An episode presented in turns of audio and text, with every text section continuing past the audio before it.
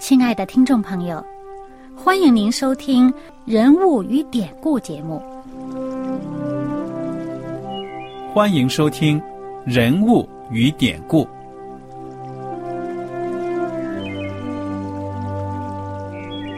听众朋友们，当你读圣经的时候，不知道有没有过这样的想法？生活在几千年前的圣经人物，与我们这生活在二十一世纪的人有什么相关吗？那些古时候缔造了历史的伟人们，只是些令我们感叹而望尘莫及的对象吗？那些败坏了品德的小人和有负圣托的失败者，难道只是为了让我们嗤之以鼻吗？在这个人物与典故的节目里，我和小燕将与大家一起，通过圣经中的人物和他们的事迹，看看我们能从他们的故事中得到哪些启发，以便用正确的态度来对待我们每天所面对的生活和挑战。共同奔走天国的旅程。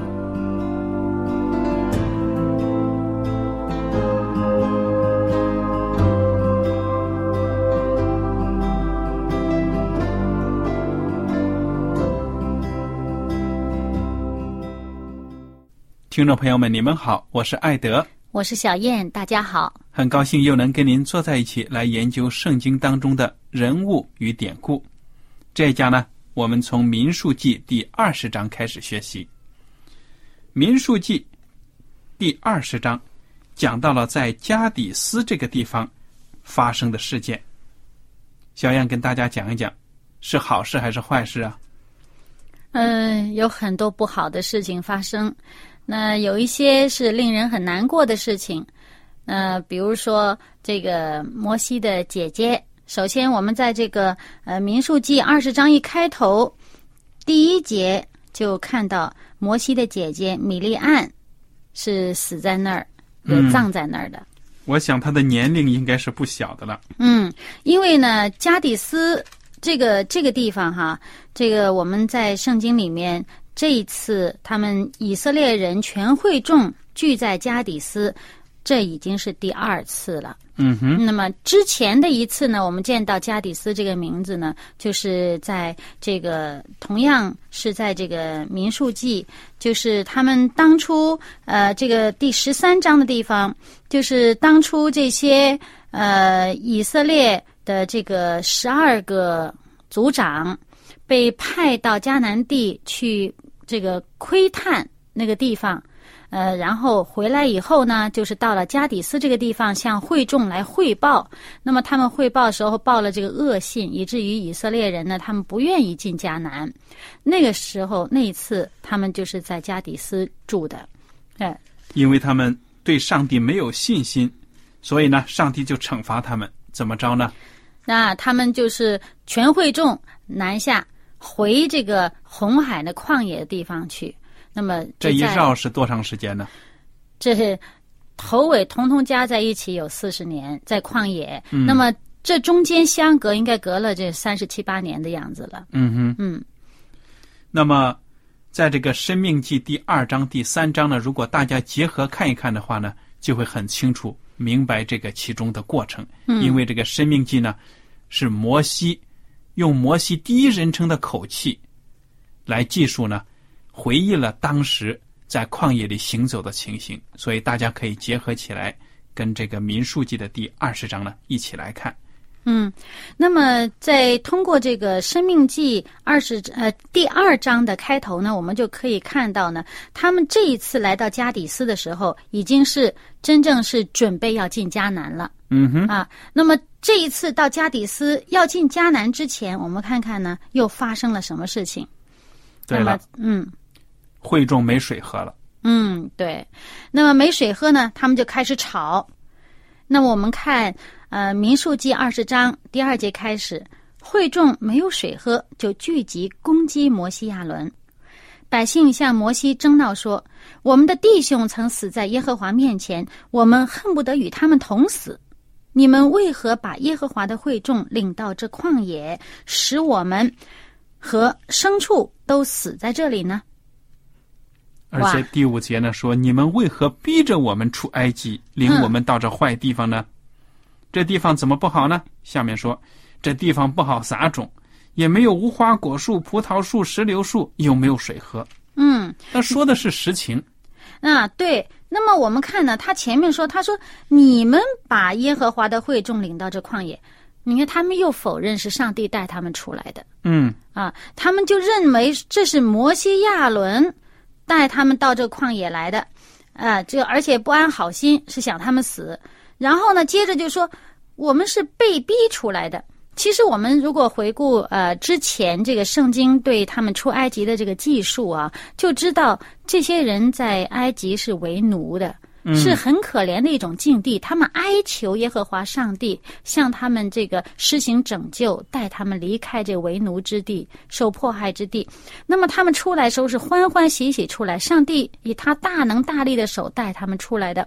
但是呢，这些人呢说被逼出来，其实我们要想想这是哪一批人。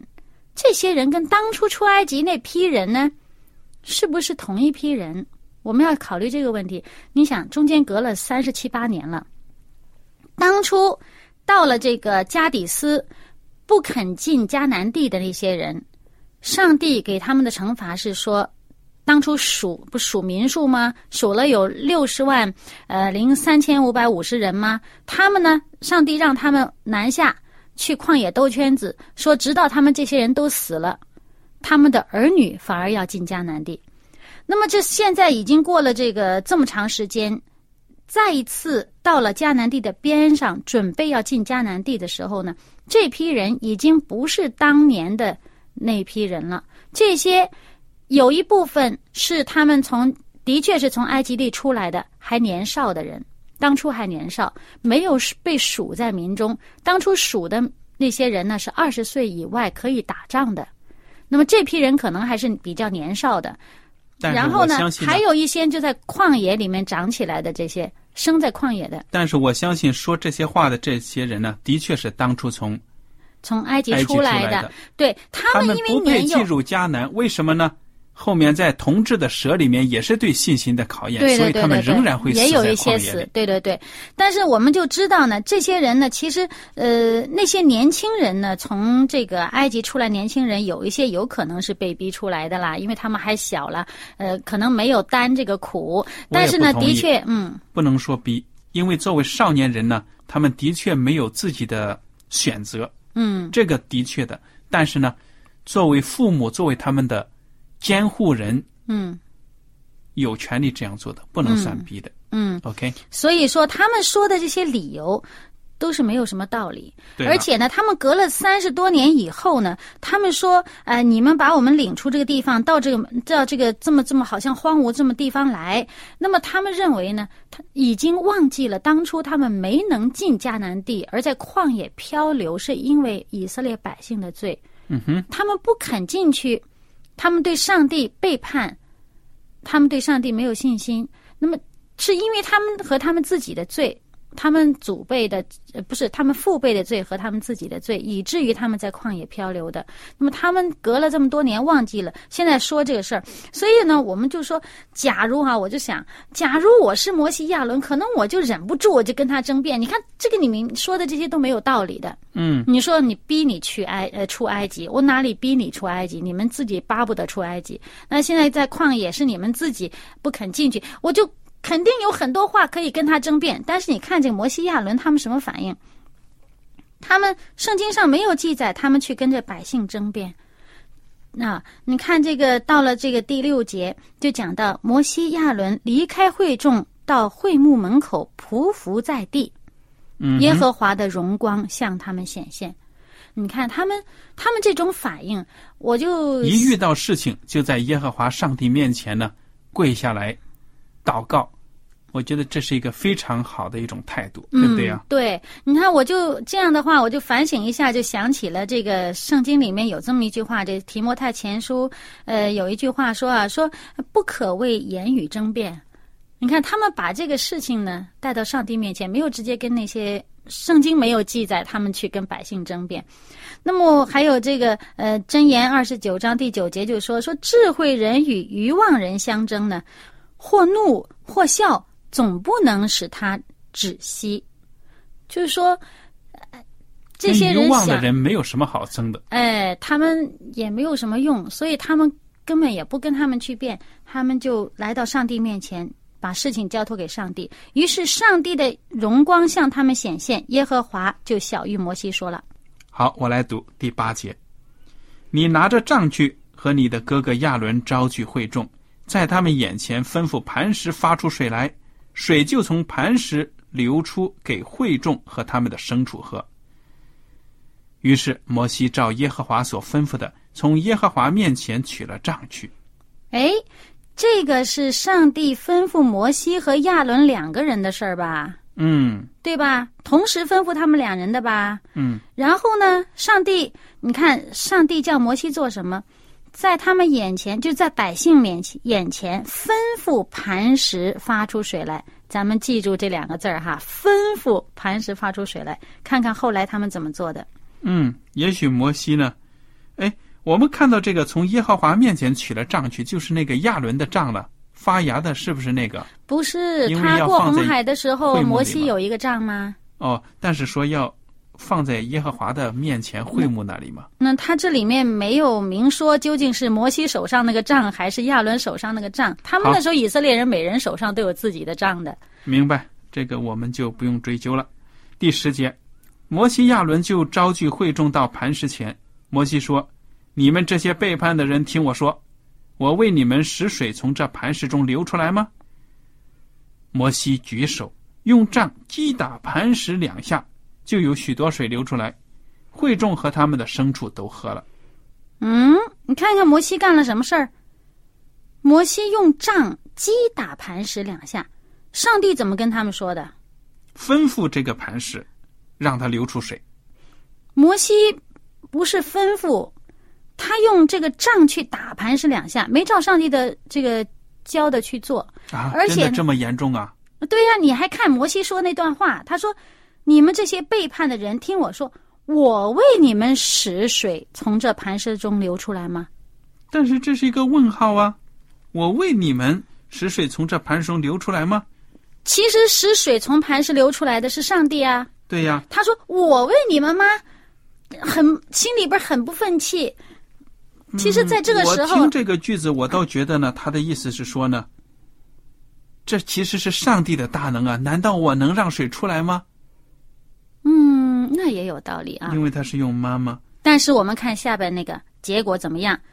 十二节紧接着看看耶和华对摩西亚伦说：“因为你们不信我，不在以色列人眼前尊我为圣，所以你们必不得领着会众进我所赐给他们的地去。”你看看，这件事儿很严重的，嗯哼，证明呢，上帝啊，其实上帝是鉴察人心的，上帝知道这个呃人心里怎么想的。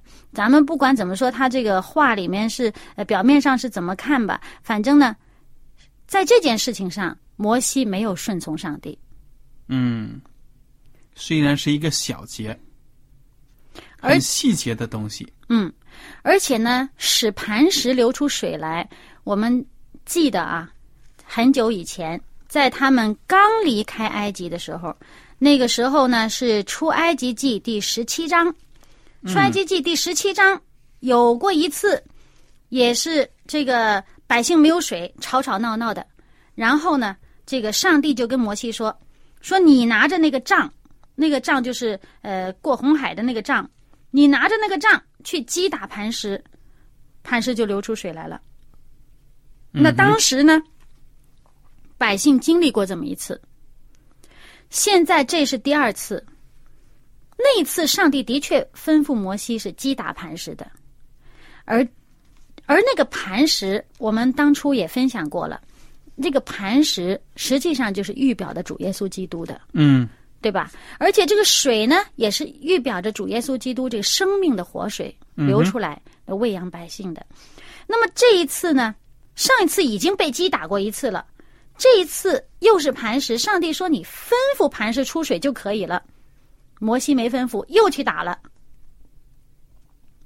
其实这里面有这个属灵的含义。嗯，对呀，也许摩西应该呢站在这个石头前面呢，对着这个石头，可以说是呢呼求上帝的名，让上帝呢把水从这个石头里变出来。对，那耶稣基督，我们知道圣经到新约里面，这个告诉我们，耶稣基督被击打，他被钉在十字架上，他被击打，他成为我们生命的活泉，嗯成为我们的救赎，成为我们生命的这个这个这个活泉。那么现在在击打他第二次，那显然这个寓意就没有了。嗯就好像耶稣基督已经被钉在十字架上，不需要再把基督再第二次钉十字架。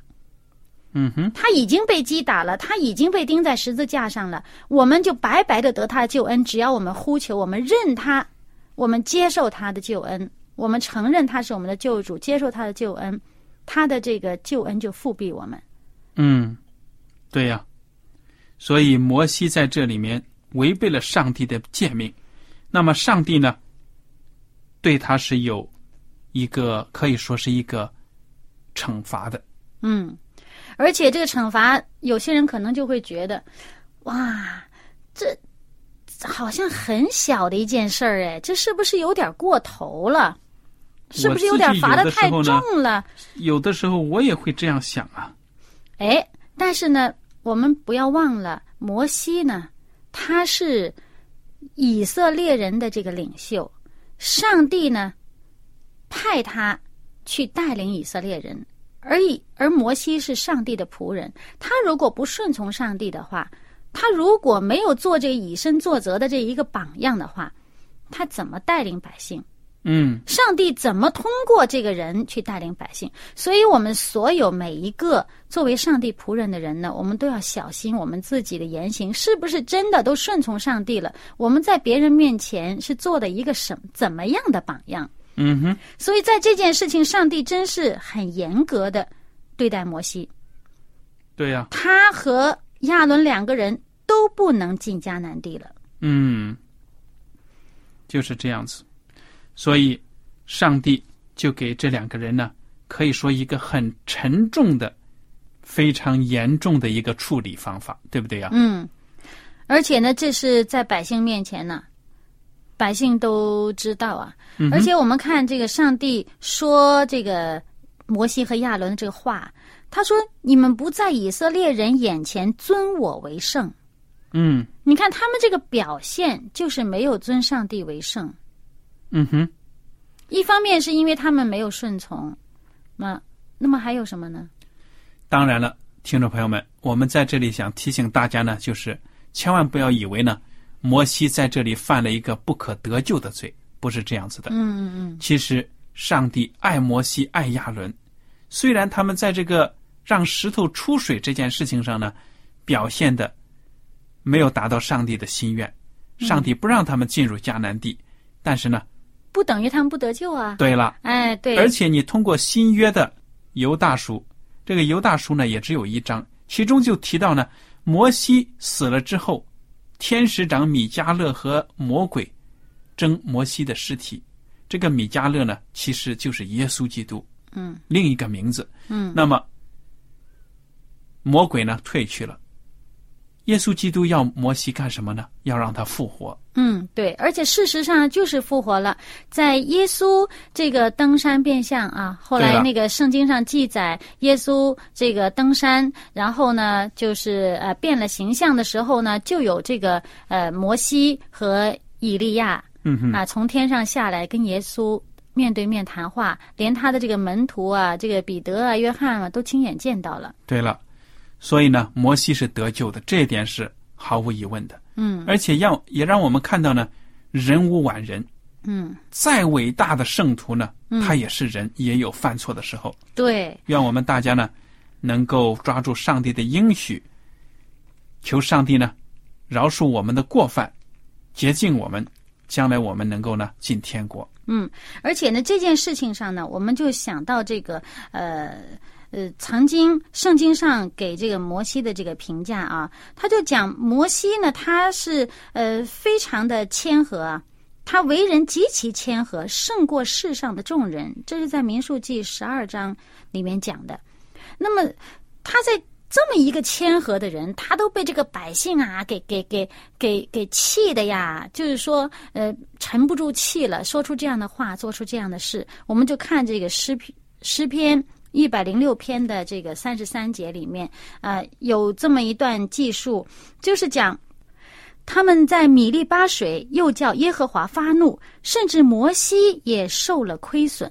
是因他们惹动他的灵，摩西用嘴说了急躁的话。嗯，你看，就是这件事儿，以至于摩西都沉不住气，说了急躁的话。所以说，两个方面看。这个我们做这个呃侍奉上帝的仆人呢，呃，就是说被一些客观的事情、被外界的一些事情影响呢，我们要小心。即使摩西也有可能被这个惹动他的这个怒气，以至于做不恰当的事情。然后这个地方呢，那我们看这个回到这个民数记二十章十三节，就说这个地方这个水啊叫米利巴水，就是争闹的意思。曾经上一次呃这个。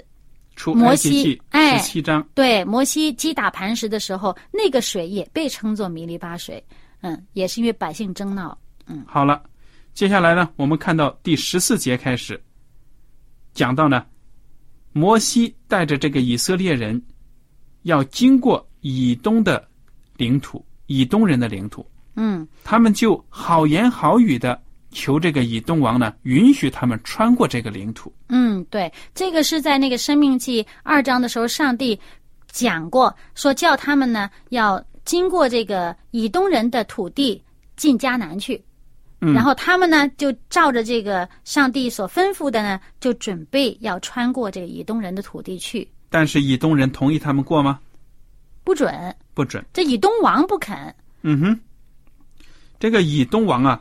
说实在的，他无论这个以色列人好说歹说呢，就是不允许他们经过。以色列人甚至说呢：“我们给你付钱，过路钱，对不对呀？”嗯嗯。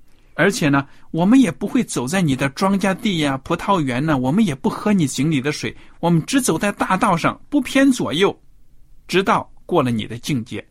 也就是说呢，我们遵守三大注意。三大纪律八项注意啊，这八路军的。我们过境呢，我们不会动你的东西的，什么你不用担心这个。而且他们说我们只是步行过去，嗯。对了，但是以东王说呢，你们不要过啊，免得我带刀出去攻击你，非常的凶恶。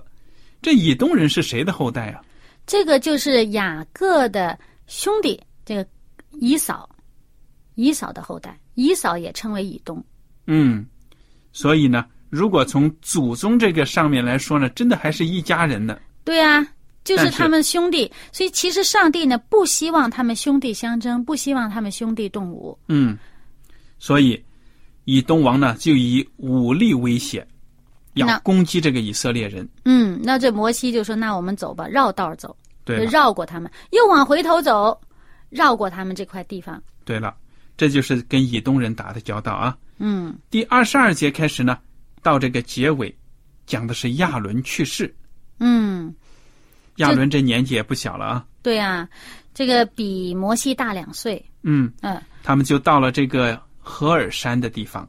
嗯，我们来看看二十三节，上帝启示亚伦要死了。耶和华在附近以东边界的何尔山上小谕摩西、亚伦说：“亚伦要归到他列祖那里。”他必不得入我所赐给以色列人的地，因为在米利巴水，你们违背了我的命。看看，真的是上帝对他和摩西的这个处理呢，开始生效了。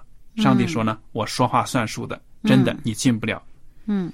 那么，二十五节，你带亚伦和他的儿子以利亚以利亚撒上何尔山，把亚伦的圣衣脱下来，给他的儿子以利亚撒穿上。亚伦必死在那里，归他列祖。摩西就照耶和华所吩咐的行。三人当着会众的眼，当着会众的眼前上了赫尔山。摩西把亚伦的圣衣脱下来，给他的儿子以利亚撒穿上，亚伦就死在山顶那里。于是摩西和以利亚撒下了山，全会众就是以色列全家，见亚伦已经死了，便都为亚伦哀哭了三十天。嗯，我们看哈，这个民数记二十章一头一尾啊，摩西的姐姐和哥哥都死了，就是在他们以色列会众进迦南地之前。对呀。那么我们会看到，这个上帝之前说的，说你们这些从埃及出来的民中被数的这些人呢，都不能再进这个，都不能进迦南地，反而你们的这个儿女妻子啊，你们可以进去。那么这个呃，只有两个人例外，就是呃十二个探子中的那两个，一个是约书亚，一个是加勒，那只有他们两个例外，其他人都不能进去。而在这里面，我们就看到呢。亚伦既然死了，他的儿子接替了他的位，作为这个大祭司。对呀，这个新的领导班子就形成了。呃，这个祭司啊，我们见到这是一些新的人了。那在这个呃百姓当中呢，也是一些很年轻力壮的一些新的人。他们呃有一些就是生在旷野的，有一些呢是从埃及出来的时候呢还是小孩子的。啊，而他们所见到的，他们的大祭司，也不再是亚伦了，这是一个新的开始吧？嗯嗯，要带领他们呢，要走向这个这个迦南地，这是一个对以色列人来讲是一个新纪元。嗯哼，在旷野漂流的时间即将结束。